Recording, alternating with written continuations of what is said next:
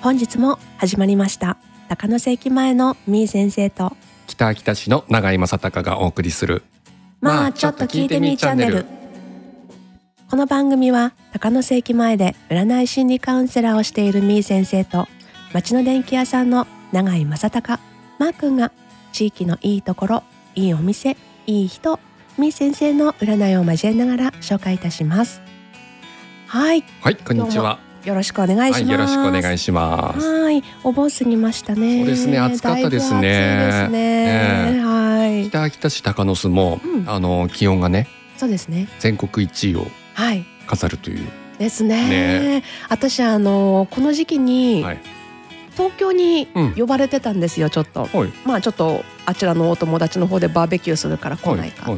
いい、や東京暑いから行きたくないよって思ってたらこっちの方が暑かったっていうねですね。僕はニュース見てびっくりしました、 はい。ねあの時38.9度でしたっけおおそうですね。ねはい。ものすごいね暑さでしたもんうねん、マー君外仕事大丈夫でした？まああのやっぱり着るものが最近はあの空調服とかああーそういうの出てますもんね。うん。ちっちゃい扇風機はい。つついいててるるね。うん。うん上着みたいな。そうう、ん。そういうやつとかねうん。あとあのネッククーラーっていうの、ああはい。うん、そういうのしたりしてうん。暑さしのぎをね、あーしながらうんう。うんん、外仕事頑張りましたね、うんやっぱりそれやるのとやらないのだと違います？あああの熱中症になる率がやっぱり低いんじゃないかなあー。へえ。だいぶやっぱりあの体の体温の上がるのをね、うん。抑えてくれるみたいです、ああそうなんですね。でもなんとなくねやっぱり涼しいわけではないよねまあまあそうですよね。しないよりだったらいいかなそうくらいな感じですか。そんな感じうんうんうんだけどもやっぱりあの、うんこまめにね水分取ったりして、ううんん。、なんとか乗り切りましたね、ねうえ。ん、でもだいぶそのお盆が明けるとねはい。あの少し厚みもねそうですね。ちょっとなんか、うん和らいだようなね最近和らいできたのかどうかちょっとわかん ないけど。暑いには暑いんだけど、うんなんか風がさそうですね。秋の風がちょっとうん少しあの吹いてきた感じがね。気持ちいい風が吹くなっていう日は増えた感じがしますね。はい、ううん、んそうでもねまだまだね9月中旬あたりまでかなはい。暑いのがねそ続うきでますすからね。ね。はい、熱中症とかね、まだまだこれから気をつけていただきたい感そじうですね。はいはい、まだまだ頑張ってまいりましょう。はい。あとね各地でねお祭りとかねそうですね。開催されましたね。なんかもうあの毎週のようにはいお祭りとかイベントごととかそうです開ね催されましたね。特にあのお盆の時期になると、はいそのお盆のお祭りお祭りというかその、はい供養というかな、うん踊りだったりだとかそうですねの地域に伝わる、はいね、伝統芸能的なはいのもねたくさんありましたもんね。そうですねマックはどれか行きました、うんあと僕はねあのお盆の14日に、はいはいはいえー、坊沢の地元のねはい伝統芸能、はいうん、獅子踊り、あいうのがあっーはいうん、それに今年は、えーまあ、手伝いに、あーそうだったんですうん行ねきました。うーんはい、その他にも相川とかではねまとびとかねあーやってましはたねい、そうですねなんかすごい人来たのかないっぱいねうんなんかねまあ兄の花火も開催されましたしそうねそうそうそう、ん兄の花火もすごいいいですよねこれね今年は僕行けなかったんですけど、おーええええええうん、兄の花火はすごい、あのすご迫力いがいいって聞きますよね、うん、うんそうはい行ってました私行ったことないあそうなのあのねうあのね本当申し訳ないんですけれどもまとびも、うん兄の花火も、ん、うん、行ったことない。あそうなんだうん。なんあの だダメよ ね。人が集まるところが苦手っていうですうね。ん遠くからだったら見てられるんですけれども、うんうんちょっとねなかなか今回ちょっと行きたいなって思いながらも行けなかったことも多々あるんですけれども、ぜひですねあのそうで各す地ねのね地元のお祭りね、はい。ええ行けたらいいんですけれども ねもうすごい億劫な感じのです ねはい頑張っていきたいと思いますはい、はい、この番組は北秋田市の町の電気屋さん長井電気商会の提供でお送りいたしますねお盆どう過ごしましたかっていうところですけれども、はいまーくんはねあのーね坊沢のはいうん何でしたっけえー、と獅子踊りですね、うんうんうんうん昔からある大沢地区では、はいはいえー約うん340年前からやってるというそんな昔からあるらしいおお。僕は生きてないからわかんないじゃあずっとこう伝承されてきた。そそうういうもの大なん沢で地すね区にね、うんあの伝わるん獅子踊りうんと薬効薬効踊りかうんうんうなんですけど、ん。はいうんとね昔のその人方がはい。その獅子踊りを始めた時にやっぱその地域に疫病っていうの、うん今でいうそはの病気だとか、うんそういったのが流行った時に厄払いみたいな形でうん、ああ。始まったそうなんですうー。ん。それでその坊座の人たちが、はいうん、獅子踊りでえー厄払いだとかをして、うんで厄子踊りっていうのは昔のあの大名行列、うーんはいはいはい。うんを模してる踊りなんだけど、はい昔の人方々がその、まあ、楽しむ見て楽しむっていうもので、その大名行列を模し模してうんうん。踊ってあったのが今に伝わってるみたい。ああそうなんですうね。んマー君はどうしてそれに参加したの？ほんとねうん。やっぱ僕もちっちゃい頃からその獅子踊りとか厄子踊り見たことはあったんでああはい。家の前ええ撮ってくるやつを見てたんだけどあー参加しようって思ったことがなかったのねうんうんうんだけどもその地域の人方がやあーうんうん。頑張ってるよってあの伝承してるよってのは知ってたんだけどう、んはい。な自分はその関わる環境になかったうんの、うんうんうんだけどそのやなんだ存続しして頑張っていく人方が少なくなってきて、あー今あの太鼓の人も一人になっちゃってたし、おー笛の人もねうん。今二人だけしかいなかったのあそうなんですね。うん踊る人は？踊る人は今年出てたので56人かなああ、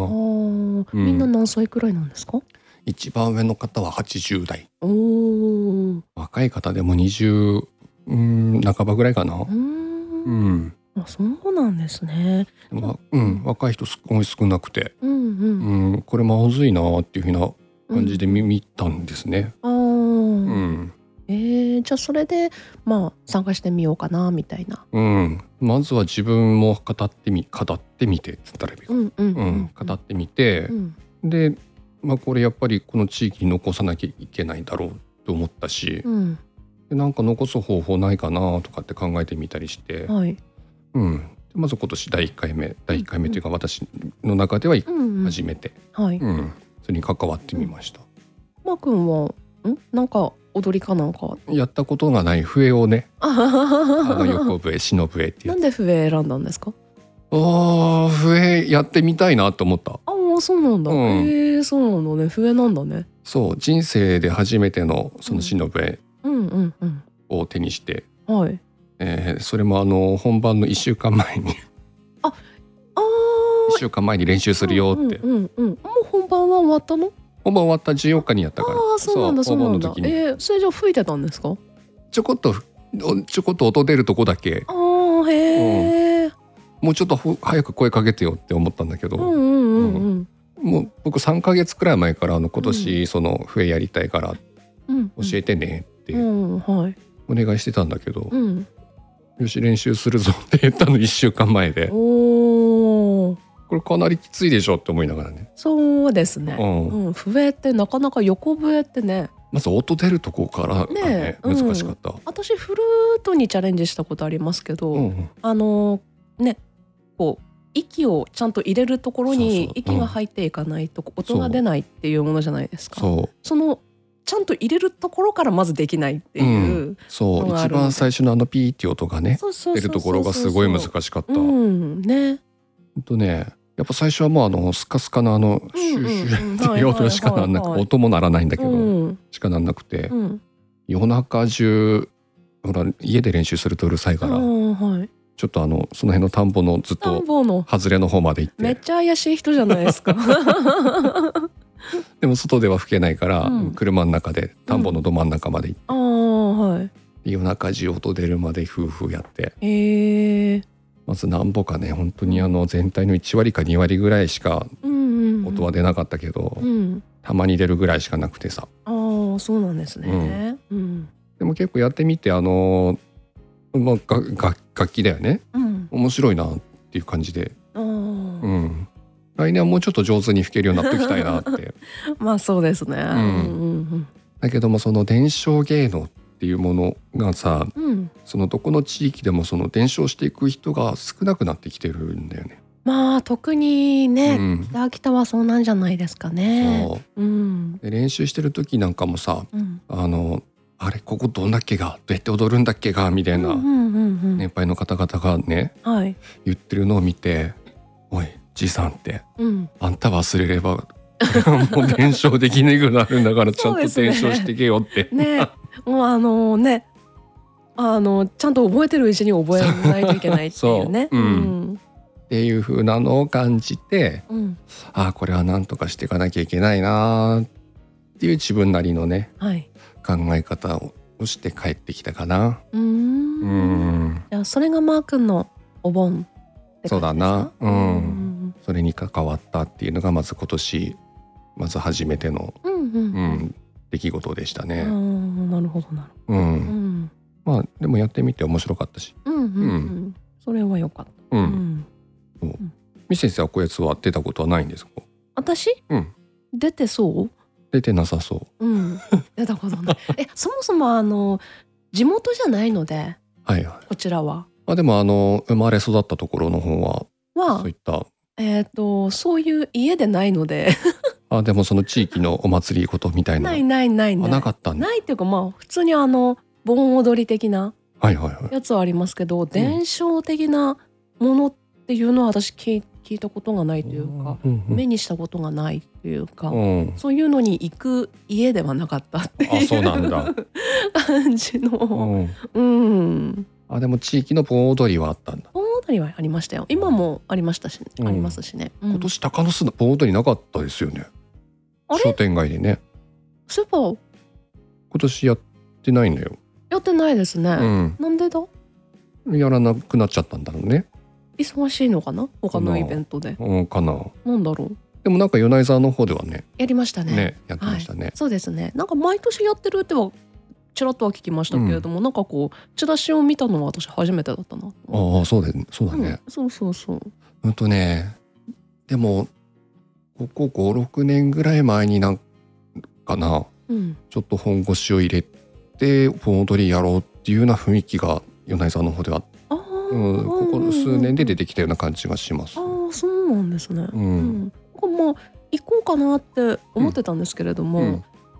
あのちょっとね夏風邪をひいてうん、うん行けず。ああ、そうか、旦那さんあっちの、ああ、そうですそそううでだす。ねはい。うんなのでまあ家族で行こうっていううん、うこんとだったんですけれどもね、私の方がちょっと、うん、うん、はい、寝込みまして、うんうん、夏風邪ひいて。あ、なるほどね。うん、うんそうそうそう。じゃあ、ね、正月じゃなくて、ねぼん。ねぼん。ねぼんでしまあた。一応地元には帰りましたよ。うんう。うんんうんうおん。墓参りね。お墓お参りじかのと、方ね。あとまあうんと何年間もこう通い続けてた夜のカフェにはい。行ってね、ええちょっといろいろお話ししたりうん。しましたけなるほど。ど。うん、まあ、地元に帰るお盆をうんそうです過ねご。したと。はい。そうですね。はいお盆も今年、うんこの北秋田の高野巣、結構ね、若い子方がそうですね。帰ってきて、はい。賑わってましたね。ですね。うん。久しぶりのにぎわいを見たなっていうそう。感じですけれどもね。うん。僕もあのーまあ、昔でいう成人式今のあー二十歳の集いっうんうんていう式典に、あの出てきたんですけどはい。その若い方々が、うん。うん何人くらい来てました？あ会場には150から200ぐらい入ってたのかなあ、うんうん。あと。ね今時のあのオンラインみたいな感じでああ。帰ってこれなかっった人向けにうんオンラインでそのた。うんうん会場の模様を中継してたみたい。い。ええー。なるほど。でもうまあん150から200人くらいうん若い子いるんだなっうんうんうんて。そうでも北秋田市全体だからねうんうんうんうん。その高野須相川森吉あー愛に全全部部含含めての一箇所でやった。あそあうー、んそうなんだ。う昔合併する前は別々でやってあったみたいなんだけうんどうんうん今は市で一つで、うん。うん。でうん、開催してました。すね。うんなんかあの何ですか SNS とかではい若い子方がこうねドレス姿ではいはいそう見ると、うんああ私もこんな時代あったなみたいな感じで見てましたけれいやども僕もあそこに座ってて 二そうだ十何年前だろうみたいなうん僕もそれと同じようなこと考えながらあの式典を見ててねえああそういう時代があったなーっああ僕も二十歳の頃あったんだなみたいな、はい。うん、いやその時にはねこの今40になってうん。こんな人生になってるなんて全然思いもしなかったし、ああ。うんそっかに私も20ですねうん、懐かしいなって感じですけれどもそう成人して二十歳の頃にうん、 40歳20年後の40歳頃想の像つかないですね全然想像しなかったよねうん今あのその当時と変わらないなんだ人生をねうん楽しみ なが らあ自由に過ごしてんだろうなみたいあなはいはいいう感じは、うん、この間久しぶりりにあの若い方々を見て、ねえだうん、ってもうあのその二十歳の集いに出てたはい20歳の方々、はい20歳でいいんだよね、うん、うん私たちの年齢になるまであと20年あるんだもんなって いう うん、まあ当たり前のことなんですけれども、うんああと20年あるんだなっていう、うん、なんかこうねはい、未来を感じさせましたよね。う、うんん、で、あの僕も会場でね、うん、さすがにあの知ってる人人たちはいないだろうなっうん、うん、うんて思って、あんまり周りを、はい、うん、見ずにうん、い過ごしてたらあ、はい、急に「あれ永井さん」ってうん、言ってくれる女の子がいてうん、うん、うん、で最初分かんなくてうん、で誰だろうと思って誰だろうっていう感じの顔してたら「うん、うん、あの誰々です」って自己紹介してくれて「あーはい、はい、おーすげえ懐かしい」みたういん、な、うん、うん、うん、もう当時はねうん、やっぱ中学校とかそのぐらいの頃のイメージしかなかったかあら、あ、う大ん、なんかそういうふきうくなっにたねみたいそうな。大きくなったなーっつって なんかあの、うん、うん、おじさん。んを感じました。まあそうですよね。私ももうこんな時代あったなってうん思う時点でもうおばさんなんだなって思って。ねでもなんかそういうふうに若い子たちがさ帰ってきて、うんうんこうやって過ごしてくれるのすごい嬉しいなと思って、そうですね。結構ね、まあ、高菜その町もいろいろ変わってきたので、うん、うんうんなんかねああなんかちょっとでもねああ高野巣楽しいなみたいなそう、感じでね、うちんょっとこうまたね、なんか帰ってくうんるそのふるさとっていうか故郷を守ってあげたいなっていう、そうですうね、ん、気持ちで僕はなりました。はいはい、ここで一曲お届けいたします。夜遊びで怪物です。夜遊びで怪物でした。北秋田市の町の電気屋さん、長井電気商会の提供でお送りいたしております。まあ、ちょっと聞いてみーチャンネル。そんなわけでですね、はい北秋田市の、はいまあ、9月、まあ、8月も結構ねイベントごといっぱいでしたけれども9月のね秋もねたくさんの行事が、ありますえね。ー様々あります。はいはい。え北北市は、うんえー伊勢堂大遺跡のはい縄文遺跡で、はいえー縄文祭りが、そうですね。えー開催されますね。はいこちらあのー世界文化遺産に登録されて、はいえーあのだいぶね皆さんの認知度も高くなってきたんですが、はいだけどまだ地元の北秋田市の方々が、うん、ここの伊勢堂大遺跡に行ったことがないという人々結構まだいるんです。あそうなんですか、うん、私ね多分4回行ってる それ結構行ってますね。あのねうん、 4回くらい行ってるしうん、あのー大太鼓の館うん、うん、うん。多分ね78回行ってる ちょっと自慢うんうんあのインドアだけれどもそういうのは行くようんそこは行くうんうんとね伊勢堂大遺跡に行ったことがある北秋田市民半分いないんですよ。あそうなの、うん。なんでだろううーんなんなんでだろうね。あけどなんか、うん近くだとうんいつでも行けるっていう感覚になっちゃうのかな、うんうんなんか私もやっぱり地元岩手県にいた時にうん。観光とか一切しないですもんねあ地元か。はいあまあ確かにうんだっねて。いつでも行けるって思ってたらうんもうなんかいつでも行けない状況になっちゃったけれど うも、ん。うんそうあ結構ねあのー、伊勢堂大遺跡もねはい、あそこ行ってみるとうん素晴らしい景色だしうん、なんかその昔の先人たちって言ったりもいいのかなそあのーはい、何千年も前の人たちがここで生活をしてて。うんあこういう文化を育んでたんだなって想像するとうんワクワクしてくる。うん、ねわかりますわかります、ねそれがねあのねちゃんとあのなんだ伊勢堂隊の遺跡の縄文館、うんうんで動画となってね、うんうんうん、配信配信というか流れてるので、はいそれで意外とこう分かるねうん私多分4回くらい見て る一回僕あそこのあのボランティアガイドうんうんの方々のその説明を聞きながら巡ってみたいなってまたそれにああーの、はい一緒に、ううんん、ガイドさんと一緒にはは歩いたことあなく私てもないですねもっとあの詳しいことを教えてくれるんだろうなそうですねと思ってるんですけど、うん、私もガイドさん付きでは行ったことがないかな。うんん、うん、なんかそのやってる期間と,、うん、とやってる時間があるらしくて、うん、なんかそれを調べていこうかなと思ってるんだけど、おーはういん今さ、あれ、あの、あ、VR でしたっけ。はいはいあれも、今ずっとやってるの、あれは。あれはそこの縄文館の、うん、うん施設の中でやってますのでそうなんだ。うんこれもね、私はもう。行こう行こうって思って、ちょっと今行けてない感じではあるんですけど。なんか新しいその VR もそうだしうんとなんだでっかいスクリーンあの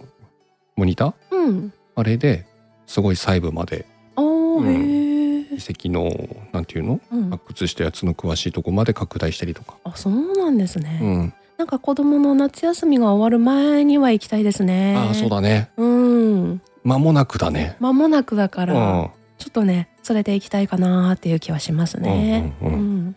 あとねその縄文遺跡のうん縄文祭り9月9日うんに開催されます、はい入場無料、うんえーこちらの時にイベントとしては縄文料理イノシシ鍋おー限定100食、はいあとはコンサートうんうんあと縄文体験青空教室うんうんえー、と次はどんなのがあります土器土偶作り、土器土偶作り、うんはい、マガザマガ玉作りね。えうん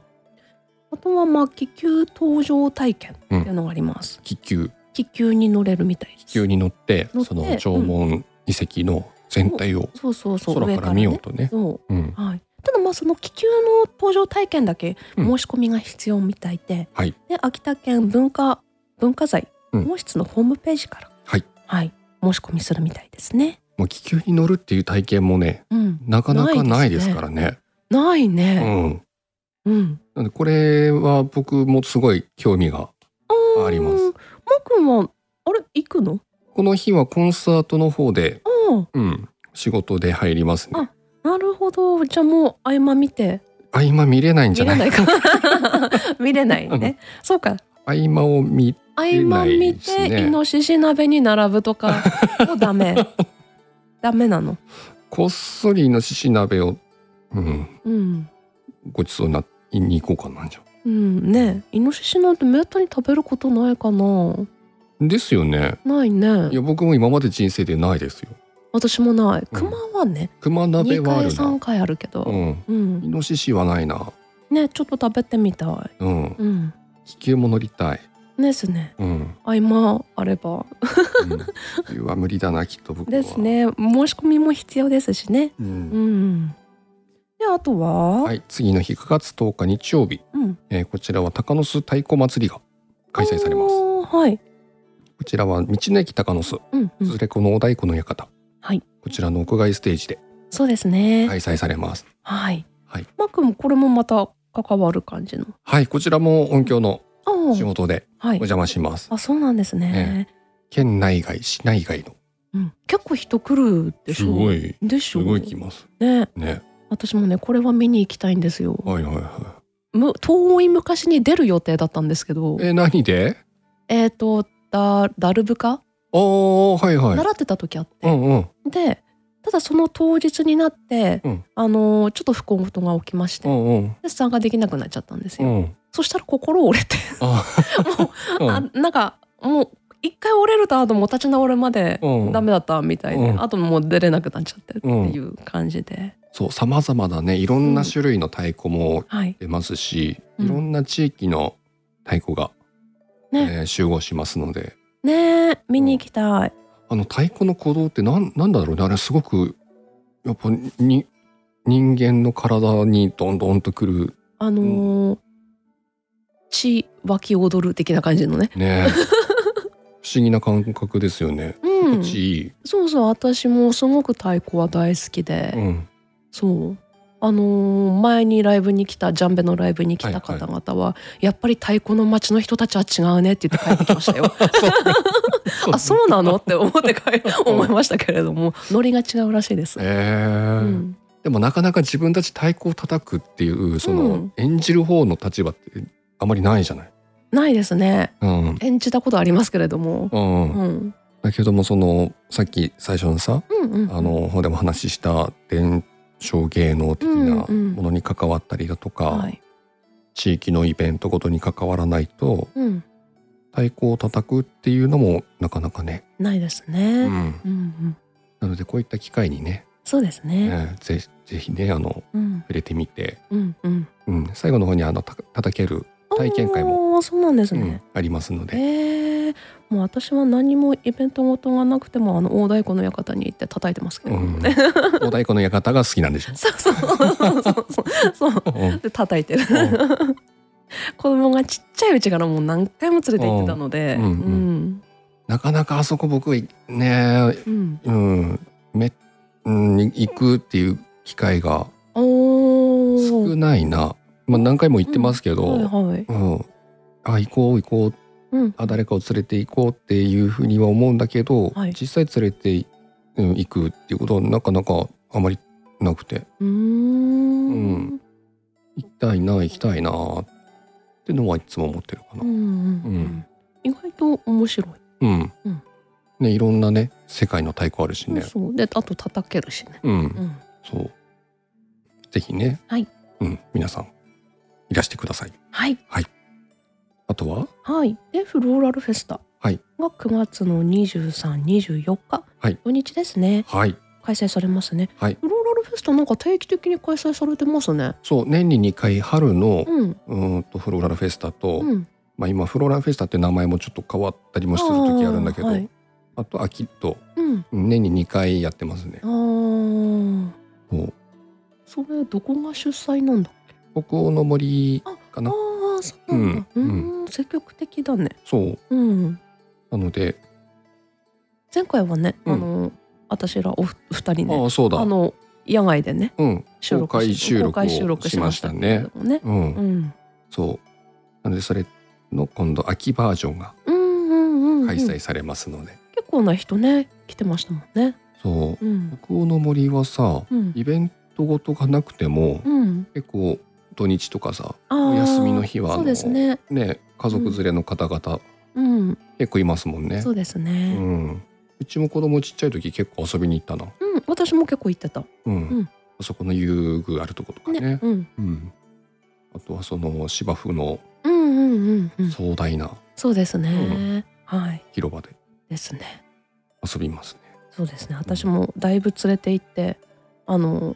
写真撮ったりとかいろいろしましたけれうんど。うん。結構秋田市の方からも来るし県南の方からもうんうん北欧うんの森めがけてくるってね、うんうんうんううんんね。なんかフローラルフェスタもね、やっうぱんし出店者さんうん、市外から来たりとかもね、うんうんしますしね。そううん。なのでぜひはい。大変盛り上がると思いますので、そうですね。はい、9月の2324日ははい。北欧の森へ行こうそうですね。はい。はい。あとは大館の祭りで来ますね。ね、うんちょうどあのー9月の10日と11日。はいはい。まあえっ、と、うん太鼓祭りとかぶっちゃってますけれどもね、そうだね10日はね。うん。今回は日曜日月曜日かうん日月だね,、日月ですね。ねはい。こちらも大変あのー